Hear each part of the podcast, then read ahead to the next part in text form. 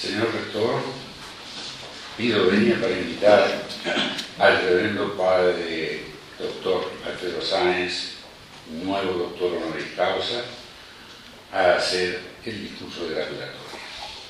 Concedido. Padre Sáenz.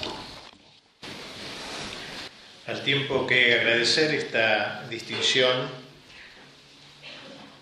querría decir algunas palabras sobre un tema que tiene que ver con el con la tarea que todos nosotros los que estamos aquí nos hemos impuesto. El tema que me pareció conveniente elegir para esta ocasión fue la misión del intelectual católico hoy. ¿Qué lugar tiene en esta crisis moderna la figura del intelectual católico? Confrontados a una situación inédita, el católico de hoy, sobre todo el intelectual católico, tiene una misión inédita y debe por consiguiente dar una respuesta inédita. Antes de abocarnos brevemente, claro, al contenido de esta respuesta, no dejará de ser útil, siempre es conveniente este eh, pequeño sucinto análisis histórico de las distintas etapas de la cultura para considerar la diversidad de reacciones que caracterizaron a los católicos. Es indudable que la Edad Media, conoció una admirable Weltanschauung, una cosmovisión muy esplendorosa del mundo.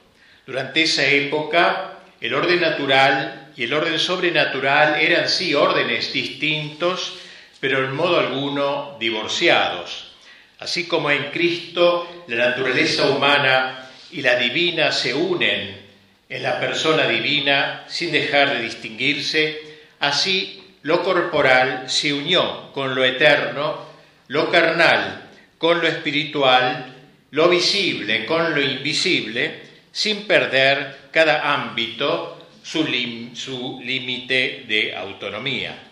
Y así el mundo, con todos los defectos propios de la época de la cristiandad, logró ofrecer un espectáculo eh, eh, cultural verdaderamente arquitectónico, catedralicio, como le ha gustado explicar los, la, obra mía, el doctor Breidek.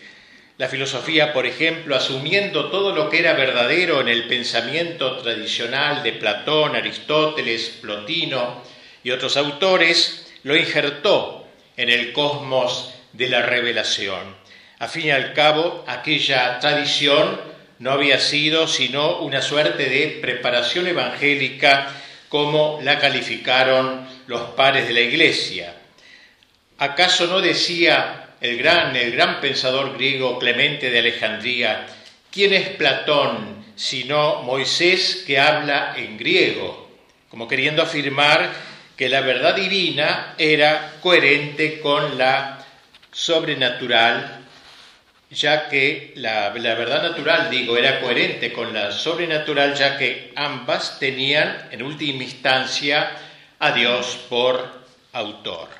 La arquitectura medieval, concretada tan maravillosamente en las catedrales románicas y góticas, al tiempo que enseñaba al pueblo a orar en la belleza, insuflaba una nostalgia de la belleza sustancial.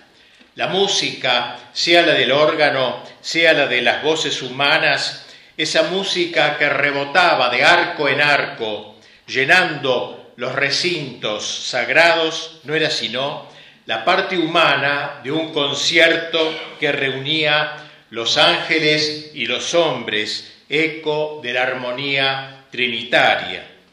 La política conoció asimismo en aquella época uno de sus picos históricos, pudiendo verse en la imagen de San Luis, rey de Francia, la encarnación del gobernante católico aquel que, en quien la fe era algo penetrante, algo que imbuía todo el orden temporal cuyo encargo había recibido en última instancia del emperador celestial. Él era el vicario de Dios para el orden temporal.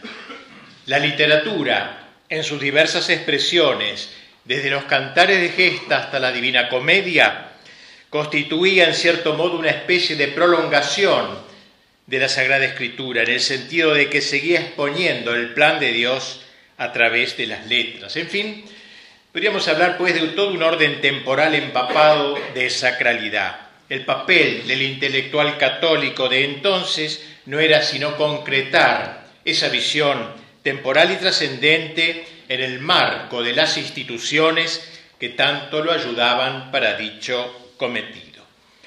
Con la aparición del Evo moderno, poco a poco las cosas van a ir cambiando, pero en una dirección muy determinada, progresiva y disolvente. La filosofía comienza a abrir caminos desconocidos, adentrando al hombre en una interioridad cada vez más radicalizada, en un distanciamiento creciente entre la realidad conocida y el sujeto cognoscente, hasta quedar este último encerrado en una total inmanencia, ruptura total del ser y del conocer. El artista, inspirando sus principios en la nueva filosofía, pretendió emular en cierta manera la actividad creadora de Dios, pero no con el espíritu de humildad intelectual que había caracterizado al período de la cristiandad, sino con un ímpetu de soberbia, de ibris, de autonomía evidentes, en un largo proceso que comienza sintomáticamente con la representación de un hombre desmesurado en su musculatura, como nos lo legó el por otro lado admirable Renacimiento, llegamos a la destrucción plástica del hombre en Picasso y su ulterior arbitraria reconstrucción, con total independencia del arquetipo supremo a cuya imagen y semejanza había sido hecho.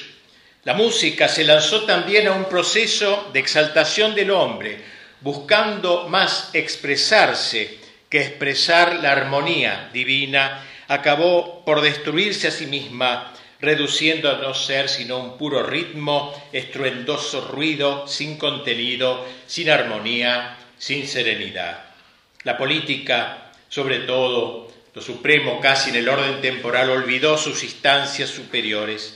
La autoridad se desvinculó del poder divino como de su fuente y se lanzó por las vías de un maquiavelismo creciente hasta llegar a la masificación contemporánea o al esclavismo comunista. La literatura cortó amarras con las sagradas letras, desembocando en sus últimas etapas en una poesía sin sentido y una novelística pornográfica.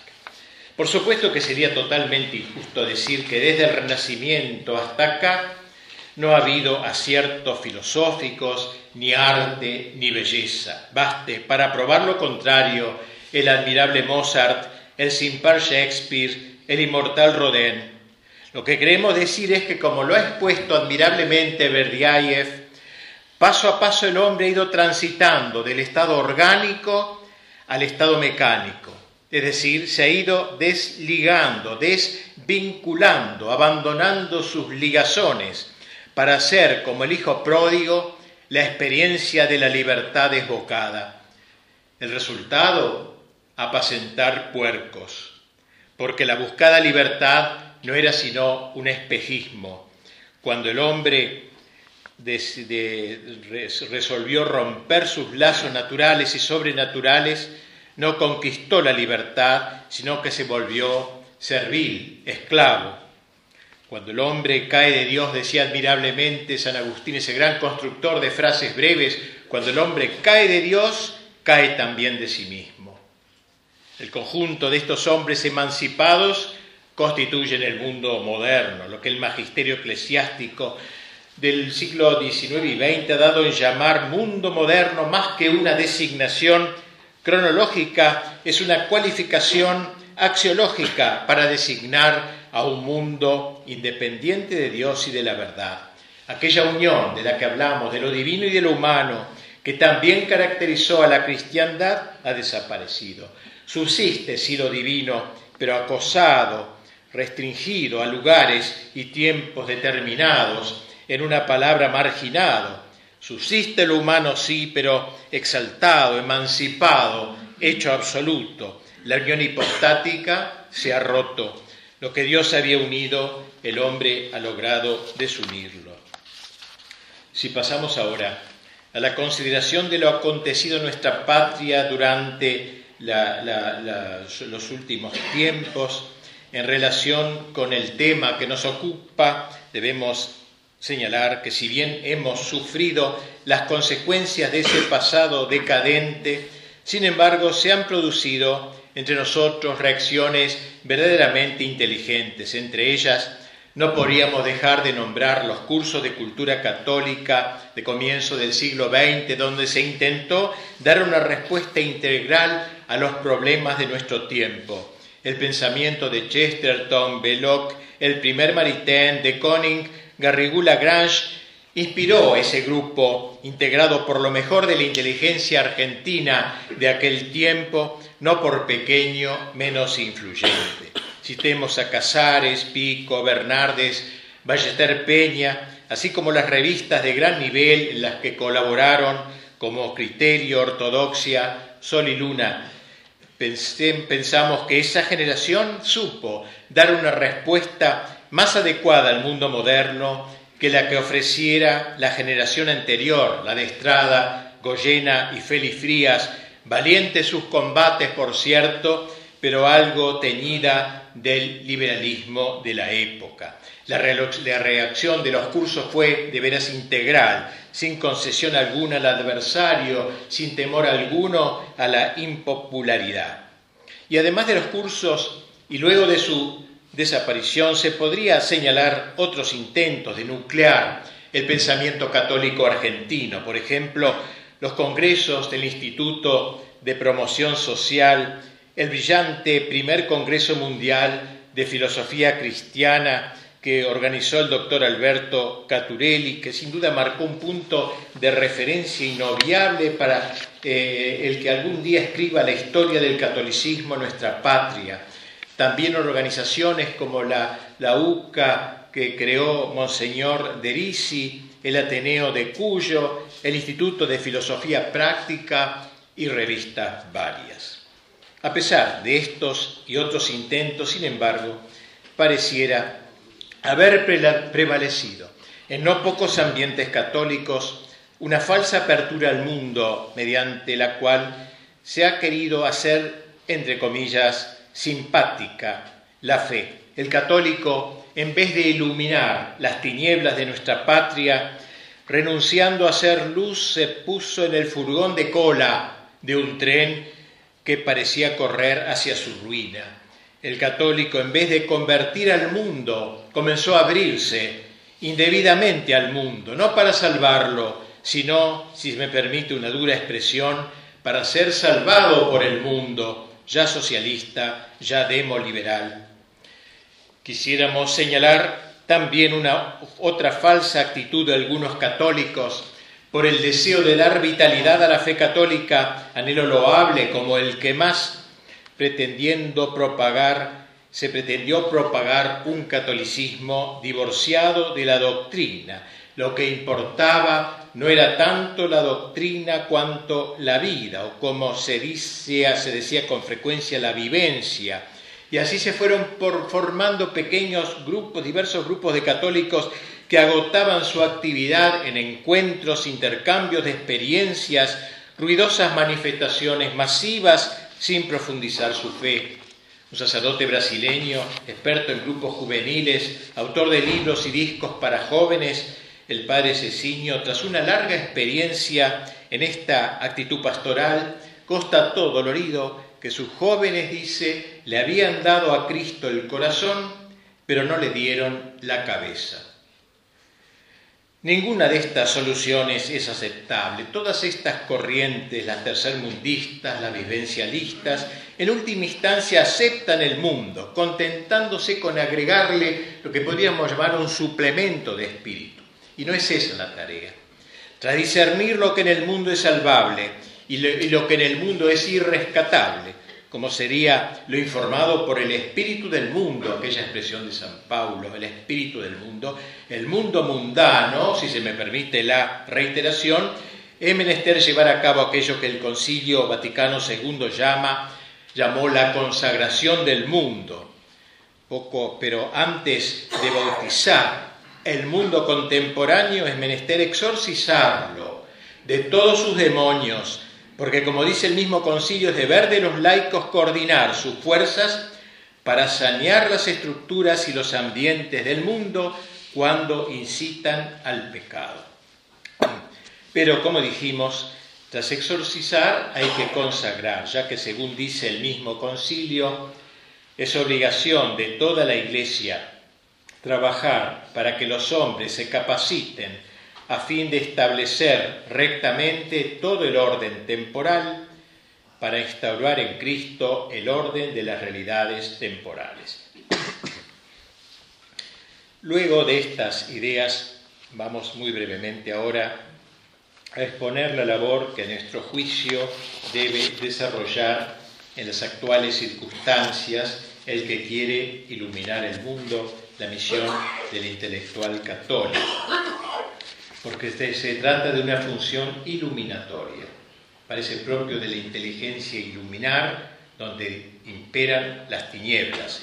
Y si esta función ha sido siempre necesaria, hoy lo es más que nunca, ya que las tinieblas se han espesado. En el fondo, no es otra cosa que una participación en la tarea iluminativa de aquel que dijo yo soy la luz, he venido a traer la luz del mundo.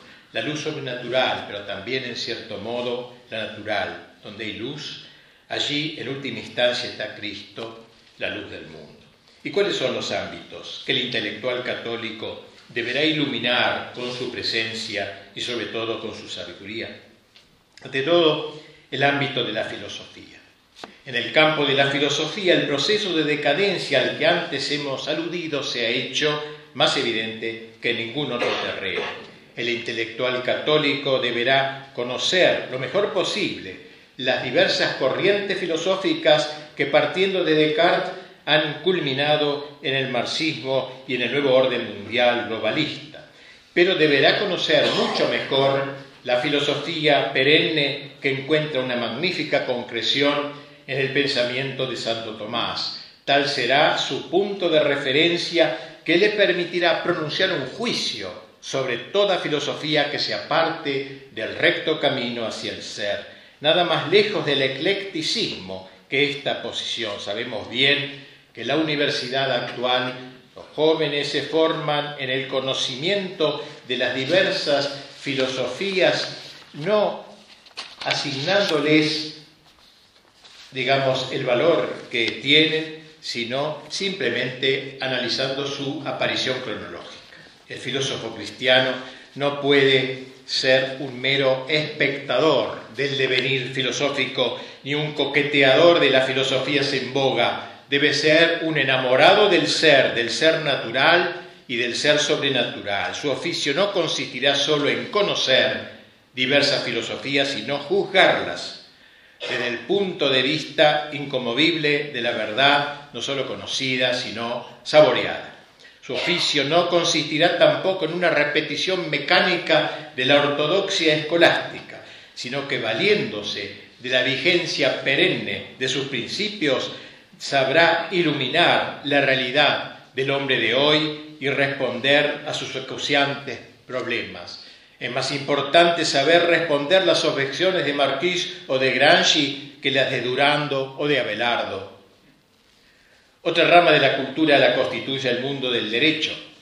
las épocas de plenitud cultural supieron distinguir el derecho divino, el derecho natural y el derecho positivo. Tras negarse el derecho divino, los hombres pretendieron establecer justicia en base al derecho natural y positivo y en un paso ulterior solo quedó el derecho positivo, ya que se firmó lisa y llanamente la inexistencia de todo derecho anclado en la naturaleza humana. Hoy asistimos a la negación del mismo derecho positivo, solo queda el derecho del más fuerte, el caos. El papel del jurista católico es pues ingente en medio de la sociedad, debiendo remontar de manera inversa los girones de los jalones de la destrucción. Será menester recrear todo el derecho positivo, anclándolo en el derecho natural y éste entendiéndolo como participación en el hombre del derecho divino. Solo así la sociedad volverá a encontrar la jurisprudencia que merece. El intelectual católico deberá asimismo iluminar el campo de las ciencias, campo especialmente privilegiado por los enemigos de Cristo y de la Iglesia. No en vano, los numerosos exponentes del proceso destructivo proclaman su materialismo científico. Será preciso volver a indicar, a ubicar este campo del conocimiento en su verdadero lugar, en dependencia de aquel que es el comienzo y el fin de toda ley física, de toda propiedad química. Einstein nada menos llegó a sostener que la ciencia sin la religión está renga y la religión sin la ciencia es ciega. Si el universo canta la gloria de su creador, si este mundo, con sus leyes admirables, al decir de San Agustín, es el gran poema del inefable modulador, tocará al científico católico hacer cantar a la ciencia un cántico siempre nuevo. Los descubrimientos científicos ya no constituirán pretendidos argumentos contra la fe, sino un trampolín hacia Dios, en continuidad con la visión que nos ofrece la Sagrada Escritura, despertando en nosotros la admiración por el orden, la hermosura y la sabiduría que resplandecen en la creación. Otro campo que el intelectual católico tendrá que iluminar es el de la política. Este ámbito de la actividad humana y cuán humana está evidentemente herido. La expresión misma de político ha acabado por convertirse en sinónimo de acomodo, de latrocinio, de inmoralidad. Pero en sí la política tiene toda la nobleza que corresponde a una de las más elevadas actividades del hombre e incluso puede dar ocasión de practicar lo que Pío XI llamaba la caridad política. Nos atreveríamos a decir que bien entendida es una de las formas más altas de caridad que el cristiano puede ejercitar en el orden temporal. Caridad política, porque el gobernante católico, al procurar a sus súbditos el bienestar temporal, pone en cierta manera las bases naturales de su destino trascendente y así el ciudadano, sin ensarzarse en los bienes de la tierra, no pierde de vista su fin escatológico. Es evidente que el hombre puede salvarse aun cuando viva bajo un régimen de terror, bajo el régimen del anticristo, pero en ese caso su salvación se hará extremadamente difícil, altamente heroica. En cambio, cuando un gobierno se aboca a la consecución del bien común, no solo cuida directamente de la felicidad terrena de sus súbditos, sino que de algún modo facilita, aun cuando indirectamente, su salvación eterna. Iluminar, pues, este campo tan entenebrecido, explicar lo que se ha llamado la concepción católica de la política, es otro de los objetos de especulación del intelectual católico. Un ámbito privilegiado para la actual actuación del católico militante es sin duda el de la educación. El hecho de que los enemigos de Cristo, de la Iglesia y de la patria dediquen, tener, eh, dedicar, eh, dediquen tantos esfuerzos a este menester nos muestra por la astucia que también caracteriza a los perversos la importancia del mismo. Urge una investigación teórica y concreta acerca de lo que es la educación, sus fines, sus medios, lo que debe ser un colegio, una universidad realmente católica, no solo de nombre.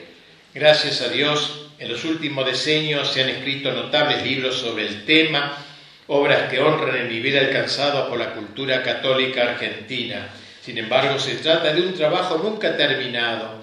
El Santo Padre eh, en América Latina el documento de Puebla exhortan una y otra vez a lo que denomina la evangelización de la cultura. Más importante quizá que la toma del poder, y esto nos lo enseña el mismo Gramsci, enemigo nuestro tan inteligente, más importante digo que la toma del poder es la toma de la cultura, el cambiar el modo de pensar de la gente. Toma de poder, decía Gramsci, es la última, la última trinchera, pero están las, trincheras del orden cultural, del modo de enseñar a pensar a la gente de una forma determinada. eso, y para lo cual tiene tanta importancia los medios de comunicación que quieras que no, van haciendo el modo de pensar de la gente. Creemos que en este ramo se necesita, como quizás en ningún otro, espíritu e imaginación creadores. Hay que hacer buenos colegios, buenas universidades, buenas revistas de cultura, grupos de formación doctrinal, etc. Interesa asimismo atender al campo del arte. Bajo este nombre encerramos todo lo que comúnmente se entiende por bellas artes, la música, la literatura, la pintura, la arquitectura, la escultura, es decir, aquellas manifestaciones humanas que dicen tener relación con lo que a veces se denomina estética. He aquí otro campo ambicionado por el enemigo, las artes que de por sí no debieran ser sino el esplendor de la verdad se han visto trágicamente heridas y bastardeadas. Asistimos al espectáculo de una pintura que encierra al hombre en su subjetividad, lo oniriza, lo destruye. Conocemos una literatura que no solo atenta contra la belleza del idioma, sino también contra la verdad ética y a forciori la metafísica. Llegan asimismo cotidianamente a nuestros oídos los sonidos de una música desfalleciente, porque no hay que olvidar que la música hace al hombre, lo construye. Los diversos tipos de música hacen distintos tipos de hombres. El hombre sensual, el hombre materialista, el hombre superficial, el hombre erótico, el hombre virtuoso. Hoy más que nunca, hoy cuando la música parece rendir culto a la fealdad, al ruido ensordecedor que hace prácticamente imposible todo conato de vida interior, se impone la aparición de músicos católicos capaces de transmitir no solo el sentido de las armonías sensibles, sino también el sentido de las verdades profundas, sobre todo las que dicen relación con el misterio, y esto no solo en el ámbito de la música profana, sino también en el herido mundo de la música sacra. Necesitamos la aparición de músicos, de pintores, de escultores, marcados por la impronta católica que está hecha de fidelidad al ser y a la gracia. A través de ellos el arte logrará irradiar, a través de lo sensible, el esplendor de la verdad. Finalmente, y siempre tender a agotar todos los ramos donde debe desplegar sus talentos el intelectual católico, no podemos dejar de referirnos a la investigación de la historia. Y en ello nos quedaremos un poquito más que en los otros campos porque lo consideramos de especial relevancia. Yo creo que la gran revolución cultural planeada por Gramsci hoy encuentra eh, su lugar más querido en el campo de la historia, de la memoria. Solamente la memoria fiel del pasado hace posible el análisis atendible del presente y la perspectiva seria del futuro. De ahí que si en algo debe ejercitarse la tarea iluminante del intelectual católico, lo es en el ámbito de la interpretación de la historia. ¿Cuántas veces nos hemos encontrado con personas que al considerar los problemas de nuestro tiempo lo hacen como si se tratase de problemas de fresca data, de problemas que acaban de aparecer o que apareció con el presidente anterior o el penúltimo, problemas recientes y cuyas soluciones les parece estar consiguientemente al alcance de las manos y así en los remedios. Si queremos que nuestra época se nos haga inteligible, es absolutamente necesario que la ubiquemos sobre el gran telón de fondo de la historia universal, en ese amplio abanico que corre del Génesis al Apocalipsis. Los problemas de nuestro tiempo no acaban de nacer, tienen a sus espaldas un largo periodo de gestación, a veces de siglos. En, en este sentido, cuán provechoso será al militante católico la frecuentación de los análisis históricos de Berdiaev, de Gonzaga de Reynold, de Belloc, más recientemente de Solzhenitsyn, y entre nosotros de Díaz Araujo y de Caturelli. En estos autores vamos a encontrar la explicación de este gran proceso de apostasía abierto a fines de la Edad Media, proceso que comenzó por la negación de la Iglesia con el protestantismo, siguió con la negación de Cristo en el deísmo racionalista y culminó con el rechazo de Dios mismo en el marxismo ateo. Los problemas de hoy no han nacido pues aquí y ahora, sino que son los colofones, los coletazos y un largo proceso histórico. De ahí la necesidad de que el intelectual católico tenga bien estructurada en su mente lo que se ha dado en llamar la filosofía de la historia, aunque más bien habría que denominarla teología de la historia. Para esta visión global, nada mejor que la meditación de la inmortal obra de San Agustín de Civitate Dei, donde el santo doctor desarrolla el devenir histórico a la luz del conflicto teológico entre dos ciudades, la ciudad de Dios y la ciudad de Satanás, la radicada en el amor de Dios hasta el desprecio de sí y la fundada en el amor de sí hasta el desprecio de Dios. En esta obra, el doctor de Hipona nos ofrece las claves de la historia y nos dice que no hay solamente, que hay dos ciudades. Aunque las dos ciudades comenzaron en el mundo angélico, en el enfrentamiento de los ángeles que gritaron, ¿quién como Dios? Micael significa ¿quién como Dios? Primado de Dios. Y los otros ángeles gritaron, no servia, me niego a servir. Allí empiezan las dos ciudades. Y luego sigue la historia humana. Pero dice genialmente San Agustín, no son cuatro ciudades, son dos. Porque los ángeles buenos trabajan en comunión con los hombres de la ciudad de Dios y los ángeles perversos en comunión con la ciudad del mundo. Por eso vemos con cuánta inteligencia se lleva también el combate de los enemigos de Dios, una inteligencia preternatural. No es que se sentó Lutero un día y dijo, en el siglo XVI haremos esto, en el XVIII harán esto, en el XX tal cosa. No, ellos hicieron su pequeña revolución, pero hay alguien inspirando la conexión de los hechos de la historia. Esto es interesante que lo advirtamos. Decía pues que San Agustín nos ofrece las claves de la historia, pero se trata de una obra inconclusa. Es una sinfonía preciosa, Civitate Dei, pero una sinfonía inconclusa por las limitaciones insuperables del gran maestro, ya que naturalmente solo lo podía analizar el curso de la historia hasta el siglo que vivió, hasta el siglo V, y de ahí salta al fin de los tiempos, deja un hueco que nosotros, toca a nosotros proseguir su tarea, llenar ese hueco, siempre de acuerdo a las claves que Él nos ha ofrecido, pero aplicándolas a los nuevos acontecimientos que se vayan sucediendo. Bien, hemos recorrido así diversos ámbitos donde debe refractarse el trabajo esclarecedor de quien quiere ser dirigente católico en el campo de la inteligencia. La amplitud de la tarea puede suscitar cierto temor. Advertimos que el mundo de la cultura va por otro lado, que la verdad no es, no es aceptada por la multitud y el complejo mayoritario de la mitad más uno, saliendo del cauce en donde ha cristalizado, que es el de la política electoral, amenaza con invadir también el campo de los defensores de la verdad. Hoy se va propagando peligrosamente una suerte de escepticismo doctrinal se habla de mi verdad, de tu verdad, cada uno tiene su verdad. El querer afirmar no mi verdad ni tu verdad, sino la verdad, es condenarse al ostracismo. Bien ha dicho Fukuyama que si la Iglesia Católica eh, quiere ser aceptada por el mundo del nuevo orden mundial, deberá renunciar a decir que es la verdad y debe decir que es una verdad.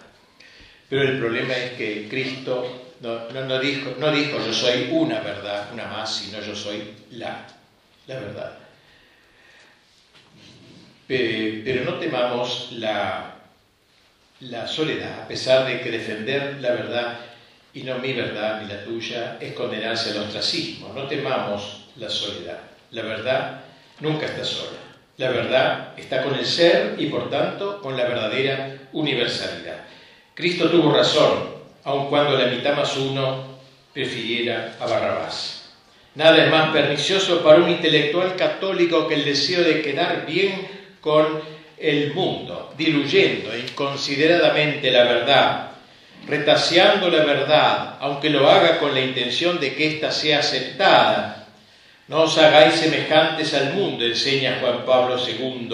No tratéis de haceros semejantes al mundo. Lo que debéis hacer es tratar de, hacer al mundo semejante a la palabra eterna. En última instancia, a la larga, nada atrae tanto como la integralidad de la verdad, la verdad sin apajes. Más aún, el intelectual católico deberá estar dispuesto a arrostrar la animadversión. San Agustín, ese acuñador de clases inmortales, lo dijo de manera incisiva, la verdad engendra el odio.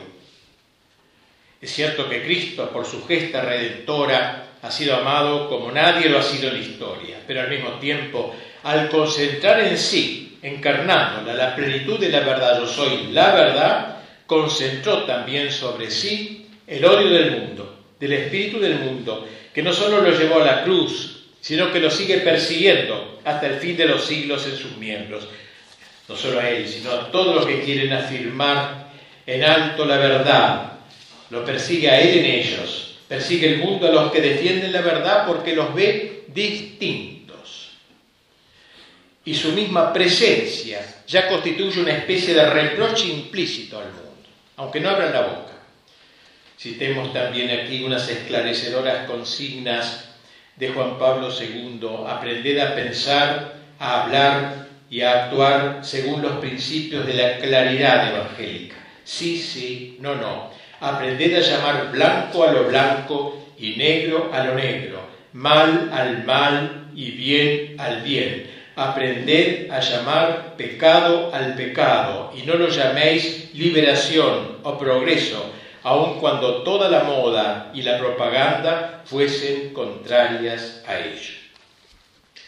Quizá la gran misión, pues, del intelectual católico de nuestro tiempo sea mantener íntegro en medio de un mundo caótico y subversivo, el patrimonio de la tradición. La acción, tradición significa tradere, entregar, la acción de entregar algo de una generación a otra, en este caso la antorcha de la cultura, a la próxima generación. No de otra manera obraron los católicos más clarividentes cuando en los siglos oscuros acaeció la invasión de los bárbaros. Hoy nuevas oleadas de bárbaros, bárbaros con corbata, pero bárbaros al fin se lanzan sobre los restos de la civilización cristiana. Como otrora en los monasterios mantengamos viva la llama de la cultura, aun cuando sean pequeños cenáculos o grupos de formación, sobre todo de jóvenes, para que puedan conocerla nuestros hijos y a su vez transmitir.